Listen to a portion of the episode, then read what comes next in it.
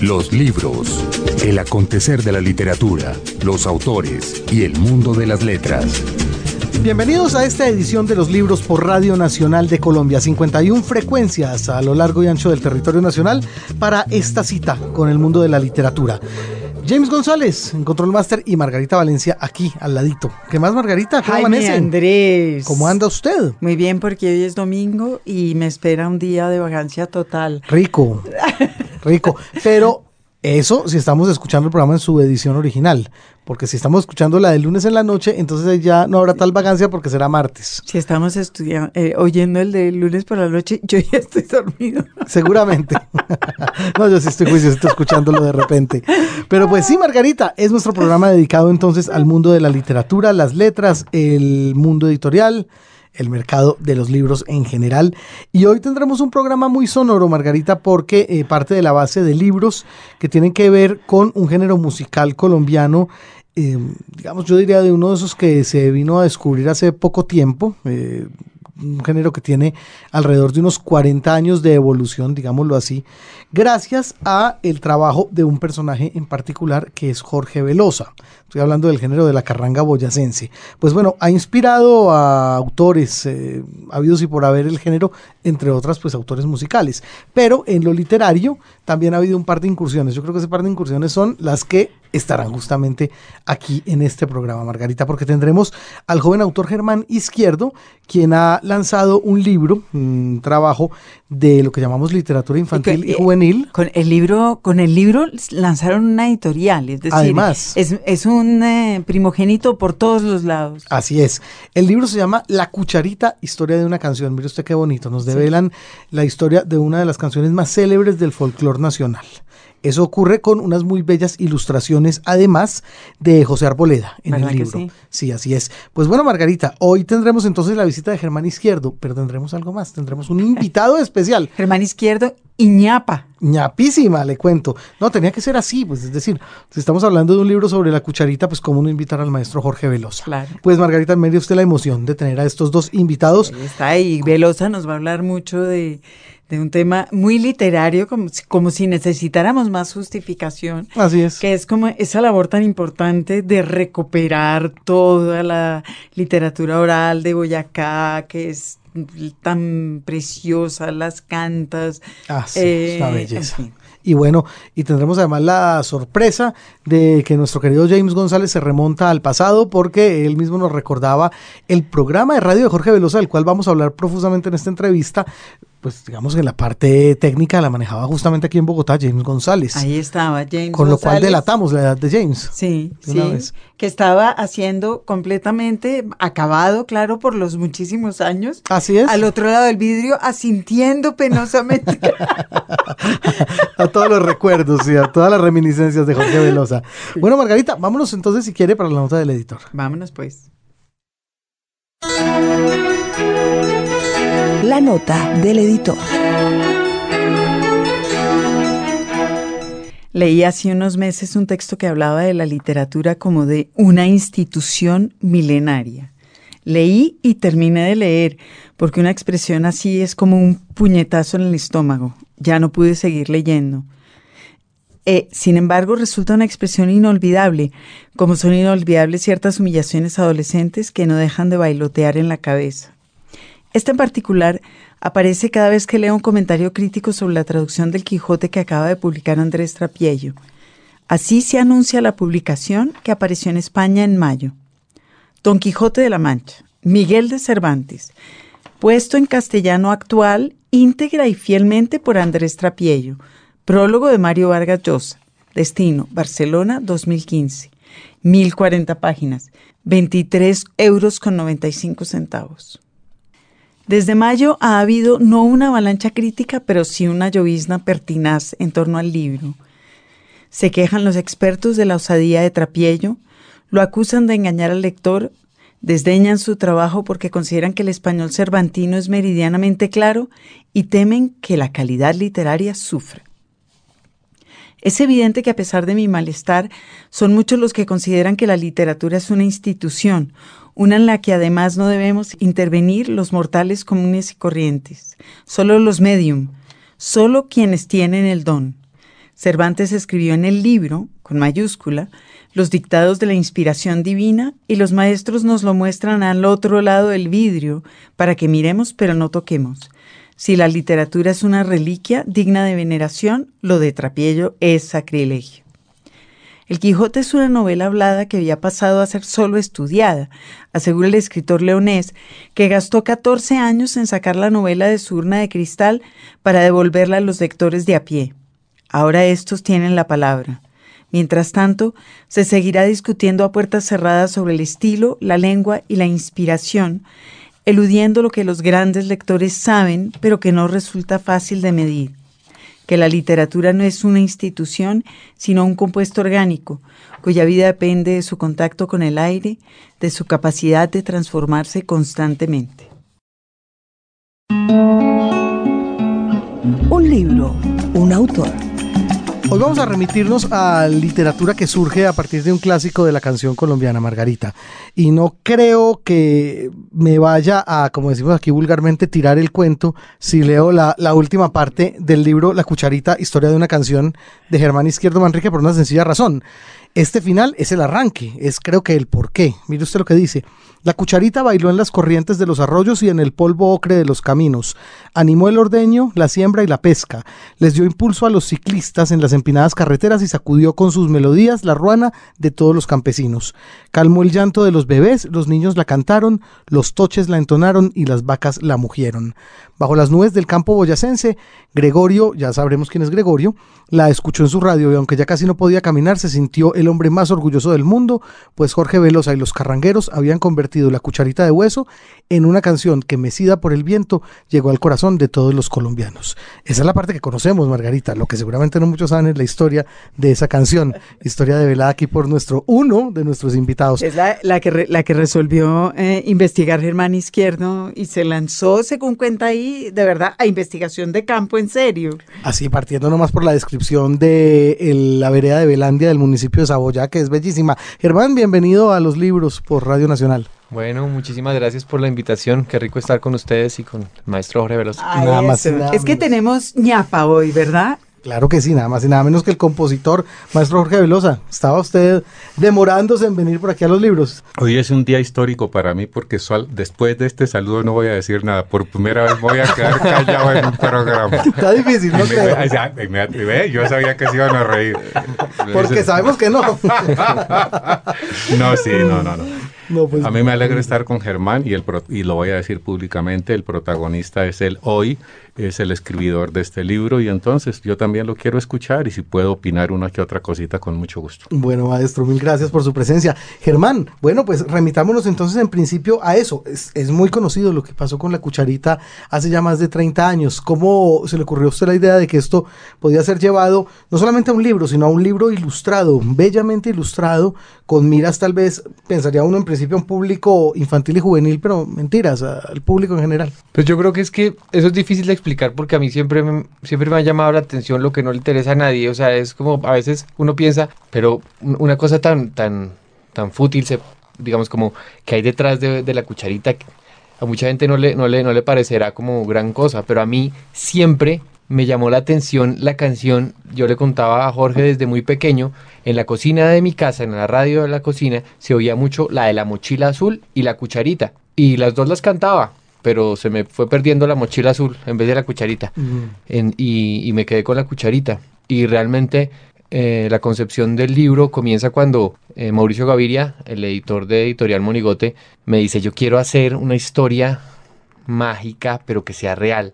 Y yo me puse a pensar y dije, ¿qué es más mágico que una cucharita de hueso que se vuelve canción y después se convierte en un himno. Y yo pues lo, pongo ahí de alguna manera una metáfora que hago y es que es poco a poco como un zurrón de miel sobre los campos se va derramando y va llegando a toda Colombia. Y yo siempre quise, cuando decía, en la vereda Belandia del municipio de Saboya, y siempre decía, ¿cómo será esa vereda Belandia? Se lo, se lo inventó Jorge Velosa, todos sabemos. no, la vereda no me la inventé yo. ¿Cómo? No, no, no, la vereda, no, no, no, no, no, la vereda existe, Saboya existe. Eh, y además hay otra vereda allá en Saboya, creo que se llama El Pire, por ejemplo, creo que hay otra y hay otra donde con el muy Pire famosa por el No, no, muy no, es fregada. Con el Pire hizo un señor una copla muy linda en tonos menores. Ay, por las montañas del Pire. Y si rima, póngale cuidado. Por las montañas del Pire, por las montañas del Pire. Una canta, ¿no? Ay, si te topas con mi amante, si te topas con mi amante, decile que no me olvide. Ahí está rimando asonantemente. Pero en el caso utilizan mi amante es mi amor. Más que después la palabra toma otra connotación, que siga un Germán. Entonces, me fui un día de la nada a buscar qué podía encontrar de la, de la cucharita y de la historia de la cucharita. Y entonces en Saboya hay un lugar que como en muchos pueblos la panadería es el lugar de encuentro, ¿no? Y allá es Pan Saboya. Y don Carlos Rodríguez, que es el dueño de Pan Saboya, me consiguió el teléfono de Gregorio Martínez. Y eh, con la guía de unos cuantos otros pobladores, llegué a la casa de que entonces era Gregorio y donde vive Inés, que era la entonces esposa de Gregorio, que todavía vive allá, en la vereda de Velandia. Ahí llegué y empezó a construirse la historia. Primero lo que más me impactó fue que realmente el paisaje es muy bonito. El paisaje es muy bonito. Y al llegar allá y encontrar la casa, y cuando Inés me dijo, efectivamente, acá, él se sentó acá, don Jorge llegó, eh, bueno, me contó básicamente la historia. A mí parecía muy mágico, ¿sí? Es, como eh, ver algo que uno siempre quiso ver en la vida real y que uno simplemente oyó en la canción. Y ahí poco a poco, desde luego, hablé con, eh, con Jorge, con Gregorio Martínez, la persona de la cucharita. Hicimos un digamos que una, ¿cómo se dice? Un registro documental, fotográfico, con José Arboleda, que es el ilustrador. Y bueno, ahí poco a poco se fue dando la canción. Lo que nosotros queríamos era poder contarla, lograr contarla una, una historia real. Realmente tiene, el, libro tiene dos ritmos y es como, todo es verdad, pero hay un, hay un momento en el que yo, digamos que cojo la metáfora para mostrar todo lo que pasó con la, con la canción. Digamos, recurro a la metáfora para, para mostrar eso. Y bueno, primero, primero queríamos un libro, libro álbum, pero entonces era tenaz porque en los libros álbumes uno casi no puede escribir y yo necesitaba escribir un poco más y lograr ese equilibrio entre la ilustración y el texto fue lo más difícil de lograr. Y eso fue tiempo y tiempo y tiempo de trabajo hasta que bueno, ahí, ahí se logró contar la cucharita como, como las ilustraciones son muy bellas y ese, ese sí que es el gran ausente hoy, José Arboleda por eso me trajeron a mí. Claro, traemos para que pregunte cómo. Ahí, sí me convidaron. Cuando el otro no vino, ahí sí, llamen a Velosa, claro. Y yo me preguntaba si a usted lo habían, si a usted lo, usted había hablado con José, usted Jorge había hablado con José. Y había hablado con, Germán Izquierdo sobre las Todo ilustraciones. Lo diga Germán, yo no digo nada. No mentiras, mire, hay una ilustración que a mí me hubiera gustado, yo la voy a piratear un día, como carátula de una de, de una de mis grabaciones. Es la donde está, que parece un, es un radiocamión es, es, maravillosa. Está el radio, están los músicos, creo que algunos, parece una, parece una chiva de esas de, de, la San Agustín. Y pare, sí, véalo ahí, parece un camión, los músicos van arriba y hay un musiquito abajo, no sé si soy yo. Esa es, realmente es una, de verdad, es, es, esa es de las que a mí, en la vida, a mí, sobre mi trabajo, arrogantemente hablando, han hecho muchas cositas, pero esta es una de las más bonitas que se han hecho. Si no la más, no, no es la más bonita, pero es muy bonita. claro. Es muy linda, es muy linda. se lo estoy mostrando a James, que está allá al otro lado del vidrio también curioseando y que nos, nos contó ahorita James y Jorge, que ellos habían arrancado juntos. O sea, James, sí, no, ya sabíamos que James era vieja guardia, pero bueno. contemos esto en homenaje a James también. Por favor. Es que cuando hacíamos el programa de radio donde arranca la cucharita en Chiquinquirá, que usted hablara de eso, Germán, en Radio Furatena, Furatena es una historia bonita, es historia de los dioses Fura y Tena. Entonces allá arrancó Canta el Pueblo don, programa por el cual conocimos a don Gregorio y a donde llegó la carta de lo que usted hablará. Canta el Pueblo creció tanto, tanto el programa que luego lo hicimos en Bogotá. Nos invitaron en un programa que hicimos de televisión, el que era dueño de Super en ese momento, Pava, el señor Pava, alma bendita, y nos vio, y nos vio el viajado, y nos convidó a que hiciéramos el programa en la cadena Super de Colombia. Ahí conocimos a James y ahí continuamos haciendo el programa que se hacía en Chiquinquirá, lo hacíamos también en Bogotá por Super, después fue por Caracol otra cosa, pero y ya, entonces por eso conocimos a James y él es testigo entonces, él pudo apreciar la cucharita no sé cuántas semanas o meses antes de haber sido pues lo que es y de lo que por lo cual estamos en esta reunión. Bueno, el, maestro Velosa, eh, pues por supuesto. que dije que no iba a hablar. Ah, imagínese. Pues bueno, de hecho lo que viene también tiene que ver un poco con usted porque eh, tenemos también aquí el que usted ha calificado con toda razón de incunable, que es un libro de la década de los 80, La cucharita y no sé qué más, editado por Carlos Valencia. El papá de Margarita Valencia, porque también le echamos al agua. Ustedes echan al perro al pobre James, ah, pero pues hay que hablar del padre. A lo que voy, maestro, es que eh, justamente este es un libro que narra de manera muy costumbrista y a la manera pues que le conocemos muy bien a usted las historias de las canciones de sus primeros discos. Y cuando habla usted de la cucharita, eh, déjeme decirle que es un capítulo muy, muy audiovisual, porque uno se lo imagina a usted inmediatamente trepado en esa cabina haciendo cuñas y haciendo servicio social y todo esto. Es un capítulo que si uno lo lee un poco, se da cuenta cómo era que sonaba ese tiempo de Radio Furatena.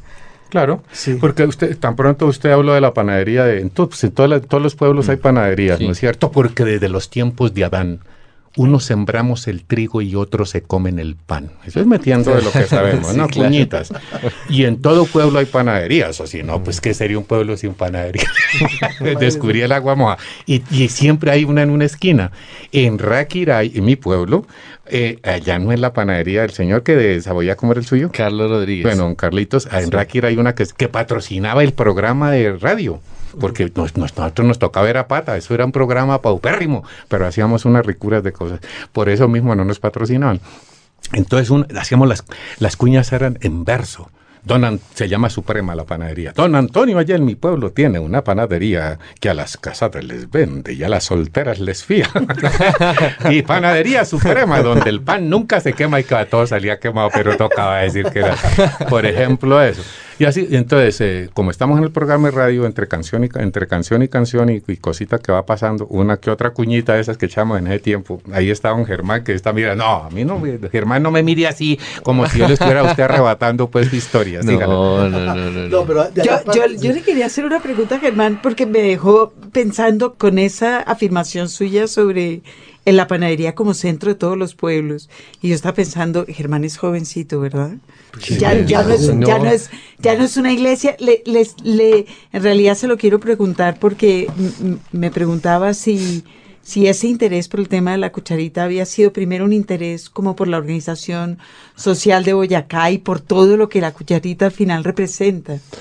No, yo no sabía qué me iba a encontrar, pero yo quería conocer lo que, lo que dice la canción, la vereda Belandia del municipio ¿Y quién será don Gregorio? Cuando me, yo no sabía si vivía, si nada, cuando me dijeron, claro, él, él viene, él viene por la pensión, él vive en Bogotá. Y entonces me di cuenta que realmente era una historia que se podía reconstruir y que los personajes estaban vivos, estaba la casa, estaba doña Inés, estaba don Gregorio, con Jorge Velosa desde luego. Permítame una cosita, ubicámonos otra vez en el programa de radio, hablemos de hace el año 79, 78 y yo quiero meter un poquito de base en esto a Germán. Germán, imagine yo estoy haciendo el programa y, teníamos una sección que se llamaba Carrancartas, porque para todo era Carrancuentos, Carrancartas, el trovador aconseja. Una de las secciones era aconsejar a las mujeres y hombres sufridos y de amor. Contesta, claro, el de amor sentimental. Y entonces, claro, y entonces yo les decía cuando mandaba unas cartas, en cuál internet, cuál va, en ese tiempo era escribiendito rico.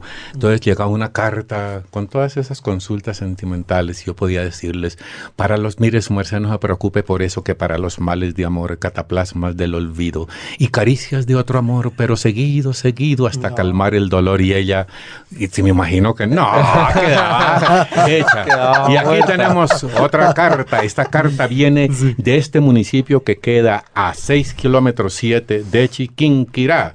Aquí se celebra la fiesta del señor fulano de tal, este municipio se llama Saboya y recuerden que porque ah, entonces Llega la carta, uy, viene firmada por don Gregorio. Y, él, y el que escribía ahora el libro sobre ese cuento va a contar el resto que le contaron de la, de la tal carta que llegó. y cuéntelo usted, porque la gente cree que, que es carreta mía. Llegaban cartas. Pero eso con la, elocuencia, don Jorge, imagínese. A veces llegan cartas. No, elocuencia no, locuencia. Elocuencia, bueno, elocuencia. Bueno, pues resulta que don Gregorio Martínez había quedado inválido por un accidente que tuvo y se la pasaba oyendo radio todo el tiempo. Y su programa favorito era Canta el Pueblo, el programa que ya habló Jorge. Y resolvió enviar un cuento que él había oído, que se sabía de memoria. Por primera vez lo quería escribir. Se llamaba Sebastián y las princesas. De acuerdo. Entonces, Dígame cómo se llaman las princesas. Ana, Ana Graciana. Sí, Leonoria. Leonoria Ana Graciana. Pa. Sí, estoy como en previa. Dígame cómo se llaman las princesas. Ah, no, claro. Las princesas. Sí. Que pero eso me parece divino. Sí, es, es bellísimo. Y es muy. Es, es, es un cuento, digamos. Yo creo que es. Eh, con el arquetipo del, del cuento clásico de los hermanos Grimm, de cuento de hadas. Es un campesino que tiene que llegar a un puerto que se llama el Puerto de la Buena Maravilla donde vive Ana Graciana. Entonces él emprende un largo camino con su tiple, además era como su armado con su tiple, digamos de alguna manera, y ayudado por el viento, el sol, los astros, bueno, llega al, llega al puente, llega al puerto de la Buena Maravilla. Y lo que pasó fue que Gregorio lo escribió por primera vez, pero le anotó, le hizo una, hizo una anotación al final y dijo, don Jorge, perdone por no terminar el cuento, pero es que no tenía más papel. Imagínese, eso hacer sufrir a la gente. Es decir, que, que, es como, como terminar muchas cartas de ese tiempo. Perdóneme la letra y la mala ortografía, pero fue que no tuve sino dos añitos de escuela. En general, que era como eso. Espere. Eso. Y no tener pero, más papel, pero, no tenía más sí, papel. No tenía pero espere. Yo creo que don Gregorio se basó en los cuentos tradicionales y los romances tradicionales de los siglos XV, XVI, XVII, porque hay muchos cuentos así. ¿Dónde? Pues que Girinaldo la historia de Girinaldo o Gerineldo es muy simple. La hija del rey se enamora del sirviente real y entonces le dice, esta noche, despacito que mi taita se duerma, usted tin, tin, tin, me golpea, yo lo espero, le abro y tuki tuki, ¿no? Entonces, el romance prohibido. Claro, claro, claro. Entonces, lo que yo creo que él se basó es ellas, ellas pudieron ser, esas, eran dos hermanitas de un señor, podía ser el rey, y ellas dos se enamoraron al tiempo de Sebastián, que podía ser el Girinaldo, y ahí es, y era, era una cosa muy bonita. Entonces él cuando, yo medio me acuerdo del cuento, él decía, cuando quería verse con una, nosotros ya lo pusimos en escena, nosotros, nosotros en la radio lo hicimos, lo, ¿cómo se llama? Dramatizamos. Sí. Sí. Entonces, entonces Sebastián, Radioteatro. Claro, Ajá. Sebastián pasaba por ahí, y entonces le echaba, decía, y como decía usted el tiple, entonces yo narraba, y Sebastián vio a Ana Graciana y le echó su copla, no, no, no, la vio pasar y le echó su copla así. Y, y entonces le daba la clave de dónde se iban a ver. Y esta noche, vida mía, debajo de la mate roble, yo te... Y ya se sabía que iban allá, para arriba. Y Debajo aquí está con el resto. Sí, entonces básicamente ese, de eso se trataba el cuento. Y bueno, cuando Jorge Velosa lo leyó, dijo, ay no, necesito saber cómo termina el cuento. Sí, Claro, necesito sí, eso es ir a donde horrible, Gregorio, necesito ir a donde Gregorio. Y allá llegó, allá llegó, ahí en el, en el libro pueden ver que incluso el modelo del carro es fiel a la realidad. Ah, sí, ese era. Ah, ese es el carro. Era como Land Rover. ¿Qué fue lo que pasó antes de que publicaran el Y libro y por qué menos- me embejuqué? No, menos, malo si no. No, básicamente ah, en, en la reportería. molesta. Bueno, no, bueno, está bien. Pero, pero básicamente es el Un carro minuto, que... un minuto. ¿El cuento existe o solo existe en su memoria? y en Eso, Merced.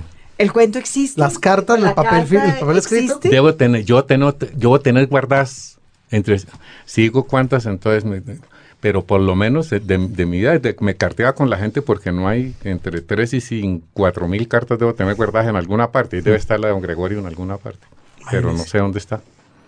Qué Pero no maravilla sé. encontrarla. Ja, Sí. ya- Ya tenemos trabajo para el año entrante. No, para toda la vida.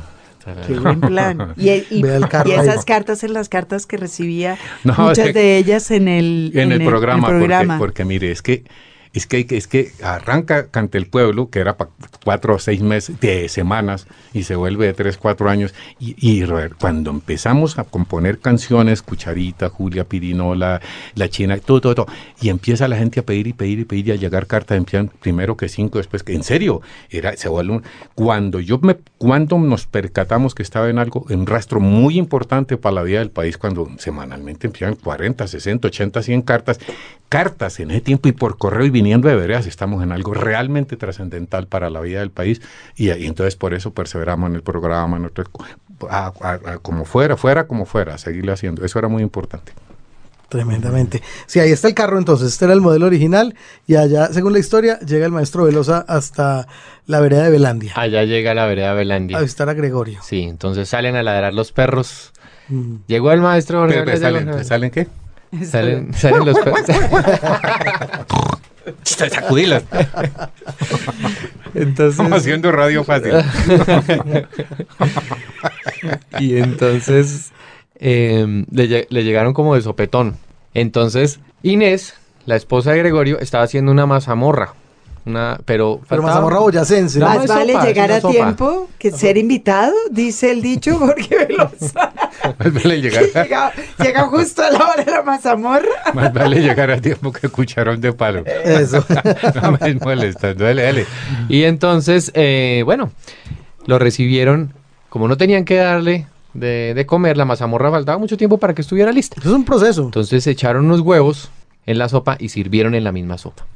Eh, mientras tanto, don Gregorio le contó el cuento, el final de las de, de Sebastián y las princesas y sirvieron los huevos sirvieron los huevos. Jorge no recuerda si había papa de pronto, pero no sabe. No, no, sí recuerdo. Según la cucharita y no sé qué más, si había papa. Papas, eran unas papas saladas, guarapo, ají y los huevos. Mi problema con usted eterno será y la discusión radica. Si existió o no la cucharita, eso es lo de menos. Todo lo que usted está con...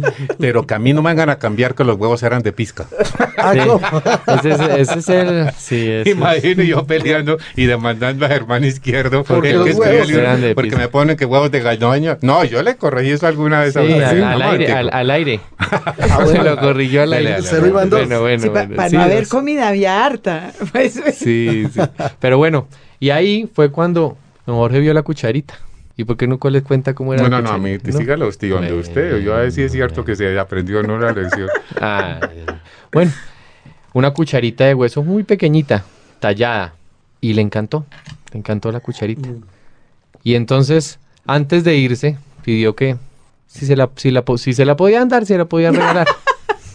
claro, yo no me la, yo, mire, don yo le dije a don Gregorio, no, eh, no, yo realmente no, yo lo, lo que quiero es que me la regale. Mucho me la tiene que regalar, porque yo estaba que, ya, Eso. Se fue con su cucharita. Y bueno, ahí después, como, como dice, como a los 15 días en pleno centro de Bogotá, resulta que don Jorge iba a, a reclamar las cartas al apartado aéreo de Avianca que quedaba en el edificio de Avianca, en el centro de Bogotá. Sigue quedando. ¿Sí? Bueno, y por andar leyendo las cartas que le llegaban al programa, se recostó como en un mostrador y mientras tanto, como llevaba su mochila, sin cremallera ni nada, desde luego, le metieron la mano y le sacaron, bueno, cosas que llevaba y dentro de, dentro de esas se encontraba la cucharita. Resulta que después, cuando él toma el bus... no eh, tenía con qué pagar. No, no, sí tenía con qué pagar. Ah, le robaron, no, la no robaron la, plata. robaron la cucharita, pero no la plata. No, sí, no. Y entonces eh, en el bus él empieza a pensar en ese estribillo tan famoso, ¿no? La cucharita se me perdió, la cucharita se me perdió, la cucharita se me perdió. Y ese es el inicio de lo que después se convierte en la canción, ¿no? A los tres meses, en el mismo programa Canta el Pueblo, Jorge Velosa dice al aire, don Gregorio Martínez, si me escucha, le tengo algo muy especial. Gregorio pensó que iba a, que iba a oír el, final del cuento. El final del cuento de Sebastián y las princesas. Y resulta que, como yo pongo en el, como yo escribo en el, en el libro, pues se oyó el requinto despertar con un sonido saltarín, la guacharaca, el tiple y la sentida voz de Jorge Velosa cantando la cucharita. Y ese es el comienzo de la, de la cucharita. ¿Qué dijo don Gregorio? No, pues Gregorio súper emocionado y, se convirtió en una celebridad. Digamos, ay, el de la cucharita, Gregorio de la cucharita, Gregorio de la cucharita. Y, eso es básicamente la historia. pues, ¿Y cómo es que después la canción se convierte en el fenómeno nacional en que se convirtió en su momento, maestro?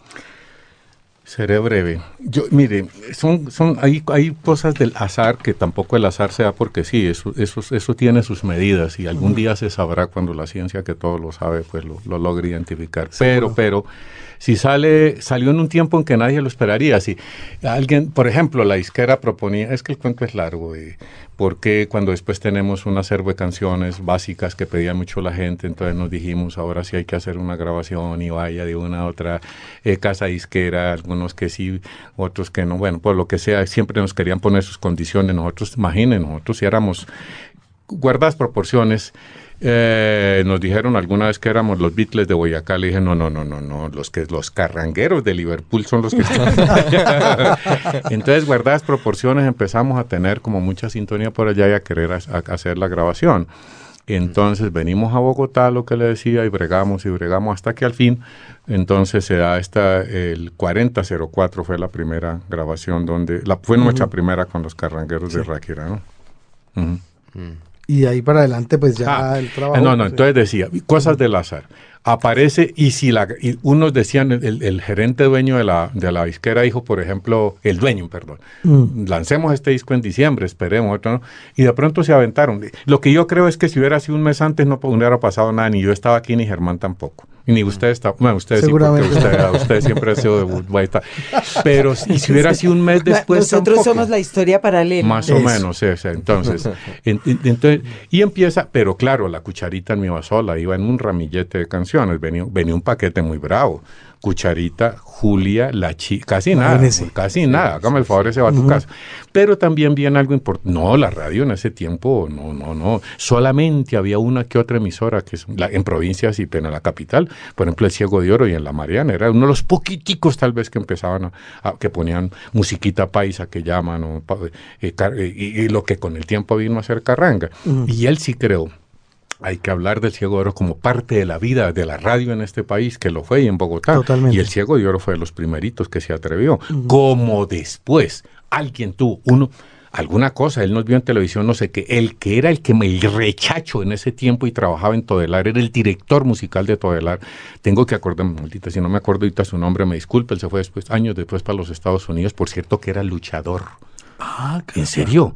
El, imagine lo que puede pasar. Un señor que era director de una emisora y que tenía, la, su emisora era la primerísima en sintonía y los sábados por la noche ponía una máscara de rayo de plata. ¿En serio? Y se iba allí al sur de Bogotá con, los, con los otros, con, con, los otros de lucha libre, a hacer jalarle a la lucha libre.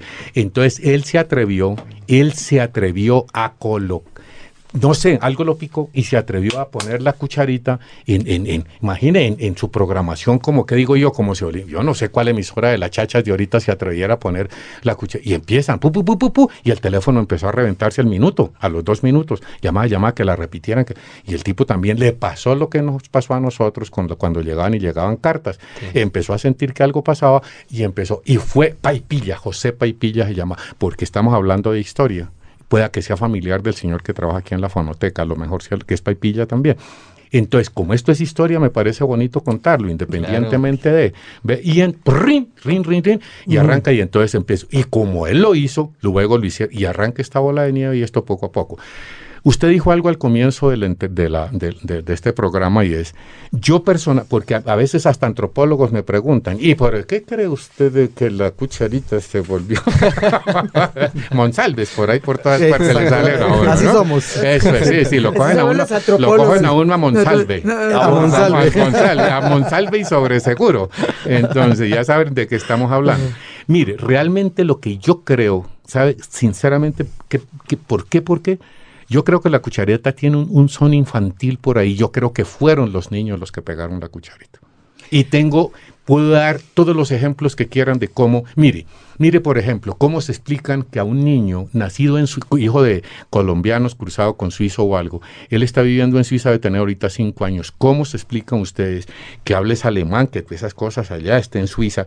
¿Cómo se explican ustedes o cómo nos podemos explicar que se lleva al señor un poco de músicas colombianas, la pone el chino, se aburre, dijéramos, tiene año y medio, dos años? Y pum, y le pone la cucharita y el chino que habla alemán, que me ha dicho, y se y empieza a moverse y a brinquear. Y eso me lo escribí en esa está. Entonces, por ejemplo, es una de las tantísimas anécdotas de qué pasa con la una cosita muy y una cadencia muy muy muy y, y, el estribillo que dijo usted, pues, ¿para dónde más la cucharita? Bueno, claro que sí, si, si este Joy Arroyo hizo una canción con estaba la tortuga debajo del agua media hora, hermano, ¿cómo no se va a pegar la cucharita? dígame la tortuga debajo del agua, ¿cómo es la canción? Así es. Eso, y dele. Y no salió debajo del agua. Nunca salió. Listo. Los libros. Radio Nacional. Un libro, un autor. Germán Izquierdo, autor de La Cucharita, Historia de una canción, y el maestro Jorge Velosa como invitado especial nos acompañan hoy en los libros por Radio Nacional. Margarita. Tengo otra pregunta en relación con Pero el, para Germán, con a mí la... no me mire. Pues no, esta, esta, Ah. esta sí es para usted, ya le haremos, Bueno, que bien. tiene que ver con, con los con lo que ustedes recuperaron con la carranga, que es la razón por la que yo creo que la cucharita pegó, porque ustedes estaban recuperando una, y usted habló ahorita de romances, de romances antiguos, de romances españoles, eh, los cuentos de don Gregorio, de los que habla Germán ahorita, por supuesto que también tienen referencia a eso, a los romances españoles antiguos. Ustedes eran conscientes de que estaban echando mano de una tradición antiquísima, ignorada por los medios, pero completamente viva. Yo creo porque de alguna manera ya teníamos también una mediana formación y una querencia que seguimos manteniendo por esto y eso se siente. Uno puede fingir, ¿sí me entiende? Uno puede escrestar un día y otro, pero escrestar para la vida no creo, no creo. Eso lo dijo alguien, no lo dije yo. Entonces me parece que en la medida en que esto va cuajando y de pronto, lo- no sé, la- ¿qué, parangón pudiera ver Germán con la cucharita? A lo mejor, o o a usted, un espejo. Éramos, la cucharita fue un espejo. ¿Sí me entiende? Sabe que estos somos nosotros. Si yo le mostraba la cucharita y en el espejo decía, Claro, ¿sí me entiende? Tan bonito que me voy yo con Ruana, tan bonito que yo reconozca mi vereda, tan bonito que yo tengo esta... y En serio, me parece que eso es una de las contribuciones boniticas que va a tomar, que entonces decirle, no, es que yo no, yo no estoy inventándome nada. Yo no me lo inventé a usted, le estoy poniendo un espejo para que se mire.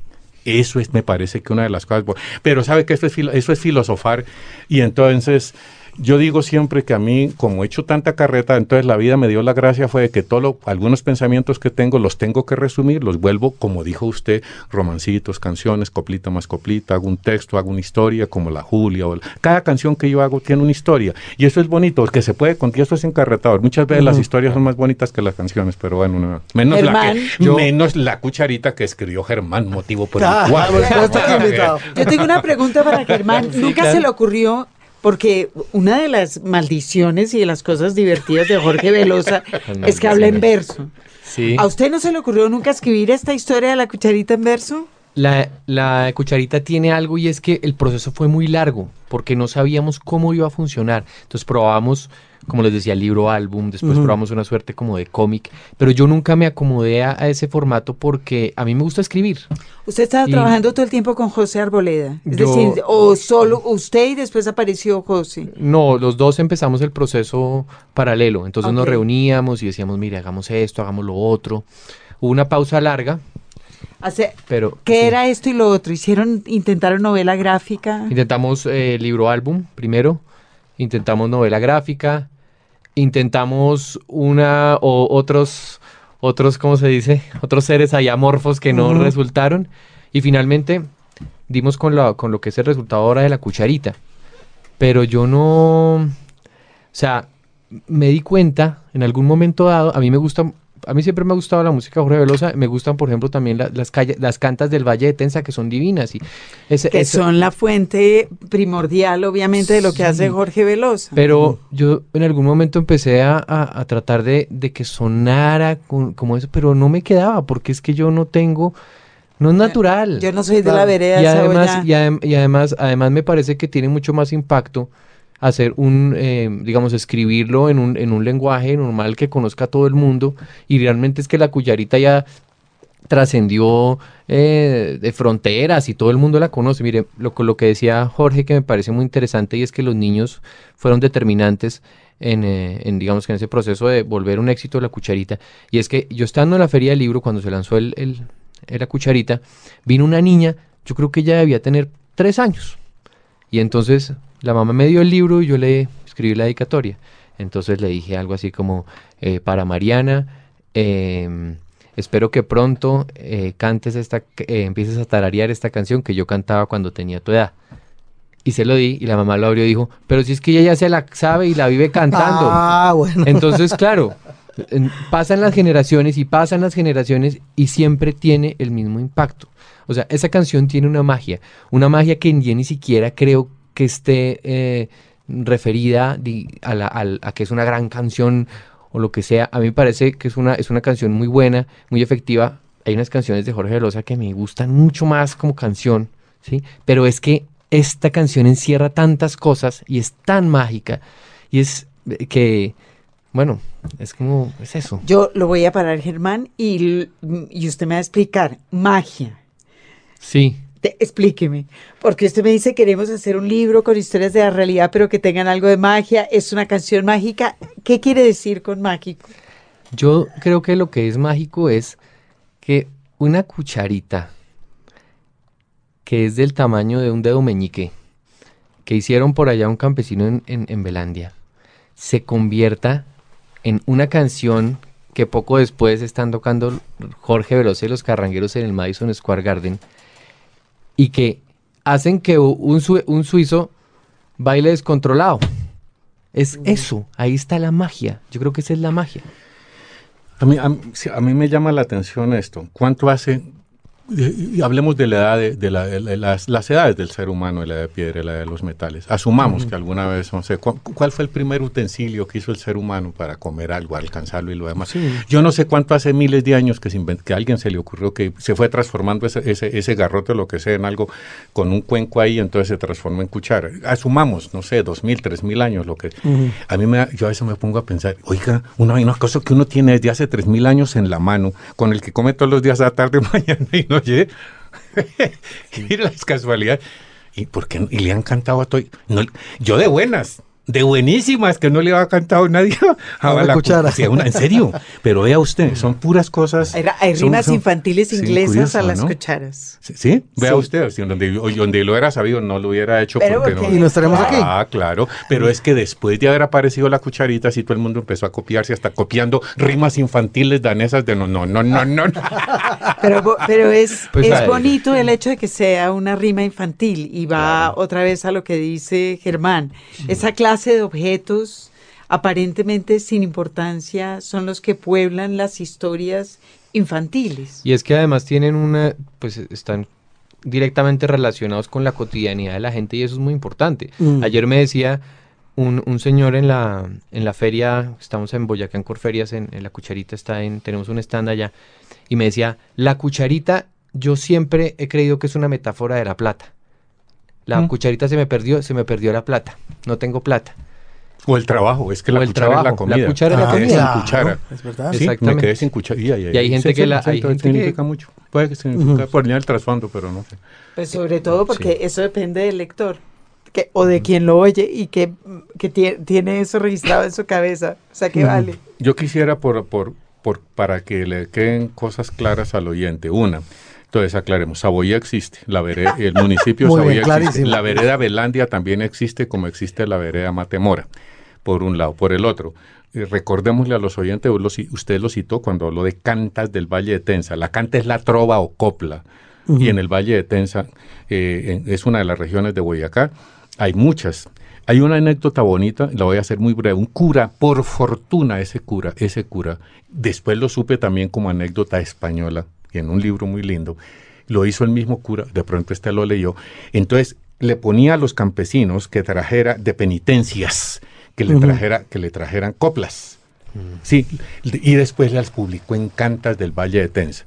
Algo que no tan bueno es que el cura así tapó entre comillas las, las coplas más eróticas o lo que él claro por moral y lo demás. O es la historia de la literatura pasada por los curas. así como su merced me preguntaba si yo tengo las cartas, yo quisiera saber dónde está. Oiga, al, mitad del no, la cantidad de coplas que le llegaron de esas, de esas. Claro. Porque es eso, la palabra, como lo dijo un escribidor que está por ahí, que en la feria del libro también. No, la palabra es la palabra y sin morales. No, la palabra, si uno la mira lingüísticamente hablando, etimológicamente, es tal. Y, a uno le corresponde analizarla sin prejuicios de nada. Pues vamos a, echar esa búsqueda y lo interrumpo un segundo para el oyente que sepa. Si existe el archivo de ese cura que recogió las coplas en Boyacá, tiene que existir. Si alguien lo guardó. Y como estamos hablando del libro, y ojalá conviaran ustedes a Daniel Samper Pisano, ¿no? ¿Qué tiene que ver Daniel Samper Pisano con el Valle de Tensa? Porque Daniel Samper hizo un libro de coplas cojas que a mí me encantan las coplas ah, cojas. Sí, sí, coplas cojas, un ejemplo. Versos chuecos se llama hace, hace, eso. hace un mes una muchacha de, eh, de, de, de, Paisa me mandó esta en un, porque nos carteamos por ahí a partir de que ella está empezando a escribir. Y escribe, ah, no, mentiras, un disco que mandaron con motivo de que tuvimos una función memorable en el Pablo Tobán Uribe. Y entonces la copla, entonces nos mandan el disco y en el disco hay un, dice ella que inspirado en la rumba coja canción que hicimos nosotros, ellos hicieron otra canción. Y en esa, en esa, y una de esas las estrofas dice algo así como esto, esto dijo el armadillo cuando iba a pasar un bosque, yo me encuentro muy feliz y bosque. Eso es una copla coja, lindísima. Entonces, Daniel alguna vez, Daniel Samper le dio por hacer el de versos chuecos y hay un y hubo un señor, escribidor de natural, él no se lo proponía, le salían chuecos en el Valle de Tensa. Y, es, y él recopiló algunas, algunas estrofas de lo de, de, de, de, allá, de la, del Valle de Tensa, como recopiló tal vez alguna del, del país paisa. Era tan gorda Sofía y su gordura tan fofa que sentarse no podía en el sofá. Eso es una copla coja. Pero una de las de alto turmeque altísimo de copla coja es la del fotógrafo. ¿La saben? No. No, espere, le digo. para celebrar el triunfo de mi general Mosquera, contrataron un fo fotógrafo de primera. Eso es una copla, es una, esas son entonces. Eran cositas que me interesaba aclarar, que el Valle Tense existe, que existe la copla coja, que es también lo mismo que las trovas. Los, los, los, eh, eh, los trovadores en, en Medellín lo hacen, o la trova chueca, que eso. Y para rematar, hay una copla muy bonita, o trova muy bonita, que tiene que ver con Saboya, que surgió, que eso es de tradición, y la echábamos, le echan en las, en las, en las grandes romerías se echaba, écheme una, y es muy divertida además, écheme una y écheme otra que vengo de Saboya, porque antes no sabía nada, y este año sí Saboya. Es linda, claro, muy lindísima, es con Saboya, claro. claro. eso. Pero yo me pregunto, Jaime Andrés, y eso es, y eso es una pregunta para usted. Hmm. Eh, ah, ¿Cómo va lo de, la lo de la tradición eh, de las historias de las canciones? Porque hay una larga tradición. De... Sí, claro, hay libros dedicados al tema y realmente eh, atrae mucho. Yo recuerdo especialmente, por ejemplo, el libro de El 100 años de boleros de de Hernán Restrepo Duque, que es un gran libro donde cuenta historias de esas canciones. Recuerdo eh, un libro de Raúl Auteda, eh, argentino, que se llama La historia de 500 tangos, donde pues cuenta eso, desentraña un poquito lo que hay detrás de todas esas piezas tan famosas. Historia. ¿Quién era la placa Panay descangallada? Exactamente, lo cual es maravilloso, pues tener eso a la mano. Solo saber, tener que ir hasta Buenos Aires para saber que Corrientes 248 es una calle que se llama Calle Corrientes y que 248 era el número donde está uno a la bebeta. Exacto. Corrientes, 3, 4. si quiere le puedo cantar tango en lugar de cantar Y que ya ni lo es, le cuento maestro. Ahí lo que hay es un garaje. Hay un parqueadero y el parqueadero está fileteado ahí el letrero que dice Corrientes 348. Miren, es curioso, y a mí me alegra que Saboya exista y que es un pueblo bonito y que celebran la fiesta de su santo y que hay panadería y demás. Yo hace dos años fuimos convidados a Montería a un toque en un festival maravilloso que hay allá. Y plum, que pasamos, ¿saben por dónde? Lo que son, lo que es la música y lo que... La Y. La Y. Ustedes se acuerdan de, una canción famosa que se llama El Guayabo, de, la, y. Y entonces yo estaba esperando que la Y fuera como Saboya tiene panaderías y de las cosas de allá. No, la Y es un cruce de caminos con tres tiendas y dos peladeros ahí. Y eso dijo el conductor, pero es el guayabo de la Y. Eso, por favor, el tema es de quién, el guayabo de la Y. Lisandro Mesa. No, ¿será? Pues Lisandro Mesa es el que lo popularizó, pero el autor. El autor. pam, pam, pam, pam, Claro, eso es pegajoso también, el guayabo de la Y. Entonces, don Germán. Muy bien, está usted ahí feliz, ¿no? yo estoy bien oyéndolos. No, pero yo sí quiero preguntarle a Germán Izquierdo, autor del libro que nos reúne hoy, La Cucharita, Historia de una canción, respecto, pues digamos, retomo la pregunta de Margarita sobre la primera posibilidad de haberlo escrito en verso. En ese caso hablemos ya directamente del tono, el tono final que usted logró conseguir. Pues para mí sí es muy importante, y eso lo hemos hablado con Jorge, de la musicalidad de las palabras. Y eso tal vez es de lo más difícil de, de lograr, ¿no? Yo traté de que fuera muy musical, en, sobre todo en algunas partes, como en el momento en el que la cucharita se, la cucharita se despierta. Y en el momento, en el, el, comienzo del libro también traté de que fuera muy musical. Yo siempre he sido como muy meticuloso en eso. Me gusta que entonces le doy vueltas, no, este adjetivo suena mejor, no, voy, a quitarlo, voy a poner otro sustantivo, tratando de que sea muy sonoro. Y, y, siempre pensando, yo, yo no sé, yo, yo, siempre, yo siempre he tenido una muy mala visión. Desde cuando chiquito no veía nada. Yo decía que mi primer recuerdo es ver King Kong como a 30 centímetros del televisor. Yo decía que ni el gorila más grande subiendo el, el rascacielos más alto del planeta era suficientemente grande. Alguna vez escribí eso. Y es que yo creo que eso despertó mucho la musicalidad. El oído se me, se me despertó mucho. Y entonces traté de que fuera muy, muy musical, muy musical. Soy, digamos, soy de los que cierro los ojos y recito recito poemas, el poema de los dones de Borges, me lo, lo recito cuando me estoy bañando todo el tiempo y esas cosas. Pues em, realmente es muy musical. Perdón, sobre el tema. Eh, alguien dijo que el mejor consejo era no dar consejos y, menos a quien no los está pidiendo.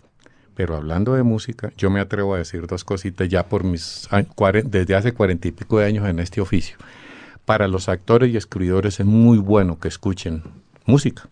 En serio a mí me ha servido muchísimo cuando fui actor, y eso me lo dijo Pepe, la ventaja suya es que usted es músico sobre otros actores, entendamos, no porque sea mi oro mejor actor, sino que puedo para transmitir, para la musicalidad del lenguaje, y al escribidor por las mismas.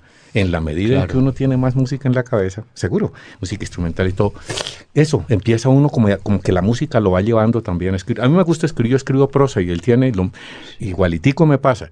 Y hay una cosa adicional en mí cuando, como hago textos y después los musicalizo o lo contrario, vienen al tiempo, siempre de lo siempre yo antes de cantar algo o de ponerle música lo recito y si me funciona como poemita recitado, yo digo que eso va a funcionar un poquito más con música. Si me entiende, por ejemplo, uno dice, mi vereda parece un pesebre, hay casitas en todo lugar. Allá arriba vive mi abuelita y por allá abajo vive don Pascual, hay Rodríguez, Buitragos, Guerrero, Ruices, Castellanos, Torres por doquier, y Marías, Auroras, Carmelas y otros cuantos lindos nombres. De, eso, es, eso es el texto de Canto a mi vereda. Y si lo canto, entonces ella misma pide una cosa dulce. Mi vereda parece un pesebre, hay casitas en todo lugar, allá arriba. Y lo mismo, volviendo al cuento, en la vereda de Belandia del municipio de Saboyá, una cucharita de hueso me regalaron por amistad. La cucharita se me perdió y la cucharita se me perdió. ¿Ve? Yo la tuviera que recitar con niños y lo, y, y está, y funciona. Y entonces uno le pone un zin y la cosa coge A mí me, a mí me pasa mucho eso también, que cojo las, por ejemplo, digo las canciones y, y la recito. Y por ejemplo las de José Barros, ¿no? Que usted oye. Uf, tan bonito. Doce sombras ahora muertas ya no mm. reman, ya no cruje el maderame en el agua. Solo quedan los recuerdos en la arena donde ya se dormitando la piragua. Como es de musical, sin, música. Permítame con la piragua una anécdota con la cucharita y contémosla. Que tiene que, claro, alguna vez se les ocurrió, se le ocurrió a alguien que lo eso, ¿no? Hagamos la canción, ¿cuál es la canción del siglo en Colombia? Sin medir, sin medir que cuando hubo no internet, condiciones, es absurdo, pero bueno, sin, como las mis universos, ¿no? Más linda del universo respecto a que no, no, bueno, saben que ese no es el cuento, pero el cuento es este. Entonces hubo canciones candidatas, uno, claro, metieron algunas canciones de las nuestras, tal vez estuvo la Julia y la Cucharita, y me invitaron a un programa como este, a que como yo era que, autor de algunas de las canciones candidatas a hacer la canción del, siglo. Claro, yo estaba en plena cabina, y entonces me suelta el periodista la pregunta, ¿no? Velosa, y para usted, ¿cuál es la canción más importante de los últimos 100 años en Colombia? Le dije, sin pensarlo dos veces, si su pregunta de una sola no me gusta, pero si tuviera que escoger una sola es la piragua. Le esperaría que yo hubiera dicho la cucharita como me recontestó. Me dijo, y la cucharita y la Julia, dice, todas esas van en la piragua, pero para mí, esa es una salida. En serio, es verdad, porque la piragua es una canción muy bella, a mí también me encanta, me gusta mucho. Poesía pura. Sí, sí. Bueno, maestro, eh, hablamos de la maestro universalidad. Hermano, maestro que hay dos no, maestro. entonces, en este caso, maestro, Margarita, maestro, Velosa. yo soy el maestro y Margarita. Claro. Ah, y usted sabe que hice una canción alguna vez que se llamó Margarita la Bonita, porque Margarita era mi tía Margarita, que era comadre con mi madre, y se llamaban comadres en lugar de decirse hermana. ¿Serio? se saludan y eso le escribí ayer a mi hermano. Porque él me mandó, nos carteamos y nos escribimos así. Entonces yo le recordé que mi madre se llamaba, imagínese eso, entre hermanas, ole comadre Margarita, ole comadre Emma, en serio, se llamaban así. Y entonces Margarita se llama esa china que me pone el mundo al revés. Estoy re flaco de solo pensarla para mi diositico que no sé qué hacer. Margarita sí, Margarita no. Margarita tiene que darme prontico su contestación. Eh, ah, entonces a partir de, algo con mi tía Margarita, su huerta y, otras Margaritas que hemos conocido por ahí. Pero bueno, se Nada, eh, en torno a la universalidad de la letra, del ritmo, de la melodía de la cucharita, pues hay una cosa que también es clarísima y es el de las versiones. Durante todo este programa de los libros hemos escuchado versiones de la cucharita. Eh, una de ellas que a mí singularmente siempre me ha causado mucha curiosidad y es la versión flamenca, la de eh, Manzanita Enrique Ortega Heredia se llamaba este cantador flamenco, que en el último disco que grabó además... que grabó la cucharita y se carranqueó. Y se llamaba la cucharita además del disco. Esa espalda que te, cuando quieran deshacerse de alguien, póngalo a que cante en otro idioma la cucharita a los ocho del hombre de carranquea. Hay una versión flamenca de la que, estaremos oyendo. Claro, que en el programa. Claro, claro, claro. No, para mí fue una sorpresa, yo no sabía eso, a mí nunca me pidieron permiso para eso, pero bueno, ya mm. a partir de eso hice otro arreglo con, con la editora para que toda... Yo tengo un trato con las dos editoras que manejan mi obra, es toda bienvenida a las versiones que se hagan de cualquier tema que guste, pero quiero escucharlo antes. Y me reservo el derecho de si me gusta o no la versión, entonces digo, ah, no me gusta, en áreas de dos pesos no le jalo, porque la vida la vida me dio la gracia, ganarme lo que mi, pancito, como me dijo un boyaco, uy, pero qué hijo de Julia si traga pan. en serio, esas las anécdotas bonitas, por las de artista un día, fue con la yuca. ¿Qué más, señor Velocita? No, su merced por aquí levantando para la yuquita. Me dijo, pero qué hijo de madre si traga yuca. nunca, nunca volví a decir que levantando para la yuquita.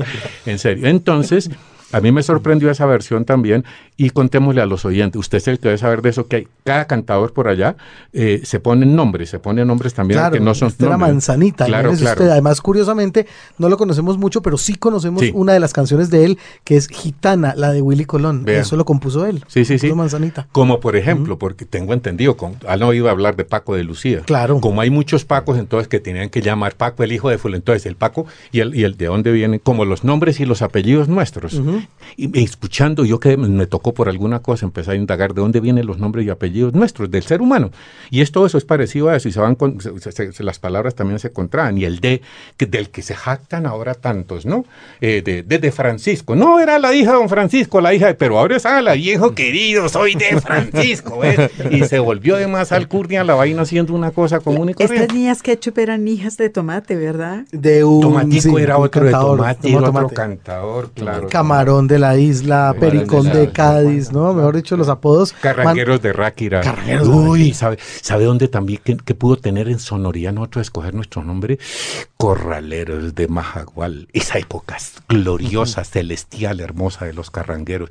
Y después se abren todos y cada uno hizo su combo y sonó. Lisandro Mesa, eh, Alfredo, todos eran de Alfredo Gutiérrez que también tiene versión de la cucharita. Sí, él tiene una versión por ahí bonita. Cuando sonó la cucharita duro hubo, no sé, 15, 20 versiones, y después otras tantas, yo no sé cuántas en salsa, en cuánta cosa. Esa es una de las salsas, la sinfónica que tenemos nosotros, que es preciosa, la que con el arreglo del maestro Germán, el otro de su tocayo. Sí, este que me han dejado hablar a Germán. No, yo he hablado muchísimo. Sí, ¿cómo era cuando no habla? Eso está bueno. Germán, que es el convidado. Yo, yo, le quiero preguntar a Germán si oyó versiones, y es decir, qué clase de preparación hubo para metérsele a la, a la cucharita. Yo oír muchísimo, oír muchísimas canciones de los de Jorge Velosa. Yo oía muchísimas canciones de Jorge Velosa. Eh, volvía de todas maneras otra vez sobre las cantas del Valle de Tensa. Es básicamente eso. Eh, como yo les decía, hay unas canciones, hay unas canciones que me encantan a mí, Jorge Velosa, que no son tan conocidas, pero por ejemplo hay una que se llama El Maleficio. Uy, tan linda. Sí, sí, sí, desde que me te fui. Desde que, ¿Cómo? Ya, un ¿La, ¿La oiremos? El maleficio. Seguramente. El maleficio es de... si me dice un poquitico, le digo el resto. Tengo que embalarme. Desde que te vi, morenita Desde que te vi, morenita. Ah, ese es un homenaje además a las, a las sonares del sur, del sur de Colombia. Desde que te vi, morenita, bonita, como una bandera, mi pecho se agita como si estuviera con fiebre y con ganas. yo, no sé qué. Como si estuviera allí en metabardillo, plagado y voy explicar, pues de, de, peste y de moquillo. De caldillo, peste y moquillo. De cadillo. Cadillo, cadillo. de, peste y moquillo, como si en la vida no sé qué vaina. Pero lo tengo que cantar nada, más.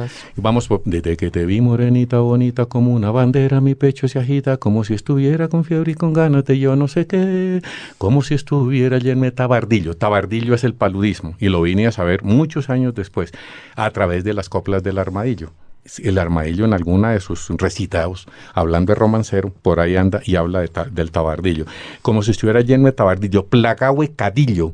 El cadillo es una matica silvestre y da unas... Lo, padecemos. Sí, sí, sí, que cuando uno va a caminar por ahí se le pegan los cadillos en, las medias. y en sacarlo es terrible. Eh, a veces Sí, esa es una canción bonita, la de, sí, sí, y es un homenaje, y creo que está por tonalidades menores, ¿no? Que, hemos hecho pocas canciones por tonos menores, por, por falla nuestra, porque no conocemos mucho. Si estuvieran los de otros del grupo, mire el santanderiano, no conoce mucho usted, porque yo sí conozco muchas tonalidades menores. Y además, por mala creencia, dejo esta inquietud, Monsalvo y Margarita, de que a nosotros, en nuestras crianzas musicales, muchos nos dijeron que los tonos menores eran tristes y lánguidos, y que eso no era festivo mm. y que no toca no, son tan válidos los mayores como, como los hermanos. Son tan válidos los mayores como los menores, porque tienen que ser... Mejores los menores siempre. Sí, su merced, eso tiene razón. No, necesariamente, pero bueno. ¿Sabe cómo se, palabra para los hermanos menores? O para, yo fiel de mi casa, el hermano. ¿Cómo sabe cuál es la palabra hermosa? El Cuba. Nosotros en los campos llamamos Cuba al último. El Cuba. Y yo tenía 10 años y llega mi hermanita y me desbanca, profesores. hay derecho. Eso no se hace. Usted, Germán, es mayor. Pasé por, yo soy el de la mitad. Ah, Porque como dice la copla, ayer pasé por tu casa y me tiraste un cerezo. No se hace eso, no se hace. es otra cosa que yo nací en el, en, en el año de la cucharita, en el 79, ah, el mismo año. O sea, que le, estaba escrito, no hay azar, no hay azar. pues sí, ahí está la magia también. Claro. Me hablan de romances, cuando usted dijo yo nací, hay un romance llanero que comienza así. Yo nací en los mismos llanos y me llamo Tanislao, y es el romance de Tanislao, y es una historia que se canta en los llanos. Si alguien quiere saber un poquito más de romances, es eso. todos estos, todos estos relatos llaneros de otros, dijéramos de los 50 para acá o antes, casi yo creo que están inspirados todos en el romancero, y se cantan así porque es, es contar una historia de corrido con una misma cadencia rítmica y además de, de, en cuanto a rima, de, conson, de, de conson, asonante o consonante, va por lo mismo. Por eso a las coplas algunas se hacen que se llama estilo romance. Siempre se va repitiendo eh, el modelito, ¿no es cierto? En cambio hay otras que se hacen más libres, se hacen redondillas, se hacen seguidillas, pero bueno,